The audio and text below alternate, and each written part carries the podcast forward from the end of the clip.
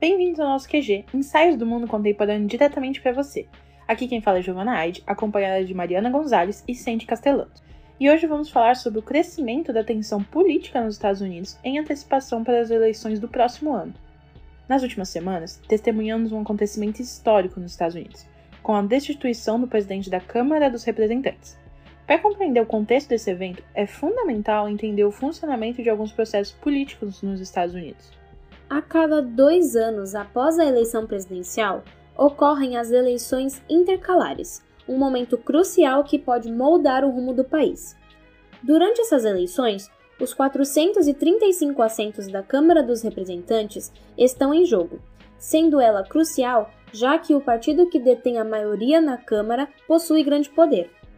Em 2022, o Partido Republicano conquistou a maioria na Câmara, transformando a governança do presidente Joe Biden mais desafiadora, já que ele é democrata. Em janeiro de 2023, Kevin McCarthy, o representante do 20 Distrito da Califórnia, foi eleito presidente na Câmara, com o apoio do ex-presidente Donald Trump. No entanto, McCarthy enfrentou críticas tanto de membros do seu próprio partido, que o consideraram moderado, quanto dos democratas, devido à abertura de um inquérito de impeachment contra o presidente Biden. As alegações são de abuso de poder, obstrução e corrupção. Em um esforço para evitar um shutdown do governo, situação na qual as agências do governo federal, consideradas não essenciais, paralisam suas atividades devido à falta de um orçamento levantado, à interrupção de vários serviços públicos e burocráticos. McCarthy tomou uma medida temporária bipartidária, aprovando um projeto de lei que permitia ao governo dos Estados Unidos continuar funcionando sem interrupções. Esse projeto era essencial para evitar problemas financeiros e garantir a operação do governo por pelo menos 45 dias. No entanto, seus aliados, que exigiam os cortes mais profundos nos gastos, não apoiaram essa decisão. O conservador Matt Gaetz e outros republicanos de extrema direita acusaram McCarthy de não cumprir suas promessas de reduzir os gastos federais e apresentou uma resolução para destituí-lo da presidência da Câmara. Como desfecho, a resolução foi aprovada com apoio de 208 votos dos democratas e 8 votos dos republicanos. Isso marca um momento sem precedentes na história política dos Estados Unidos. Os conflitos internos no governo americano são um sinal do crescimento da tensão política no país, que começa a ferver em preparação para as eleições de 2024, com democratas e republicanos já começando a executar suas estratégias eleitorais, enquanto os democratas estão relativamente unidos sob a liderança de Joe Biden, que pretende disputar a reeleição apesar de questionamentos da sua idade avançada. O Partido Republicano atualmente se encontra em um período de disputa interna entre os antigos membros do establishment do partido e a nova geração de extrema-direita, inspirados por Donald Trump, que apesar de concordarem na maioria dos assuntos, divergem em questões ideológicas e orçamentárias. O financiamento para a guerra da Ucrânia é uma das maiores fontes de controvérsia no partido.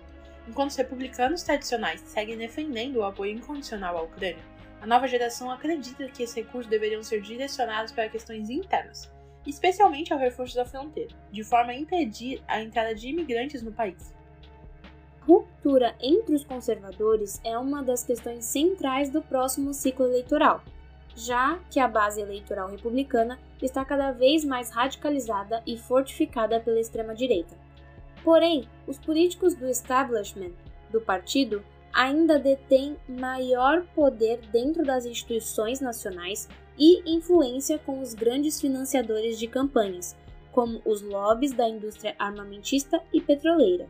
Analistas da Ford News, a maior emissora conservadora dos Estados Unidos, já admitem que o aparente caos entre os republicanos é positivo para os democratas, já que, além de transparecer uma falta de planejamento do partido, as notícias atraem a atenção para longe de Biden, que atualmente sofre com baixa popularidade entre os eleitores. Além dos problemas internos, os republicanos lidam com os vários julgamentos de Trump no próximo ano. O ex-presidente foi indicado em quatro casos em quatro estados diferentes. por uma variedade de crimes administrativos. Além da participação no ataque ao Capitólio em 6 de janeiro de 2021, como incentivador aos invasores. Apesar de sérias, as acusações não tornam Trump elegível. Porém, o processo desse julgamento será publicizado e, inevitavelmente, trará à tona novas informações sobre o Partido Republicano que, sem dúvidas, serão usadas durante a eleição.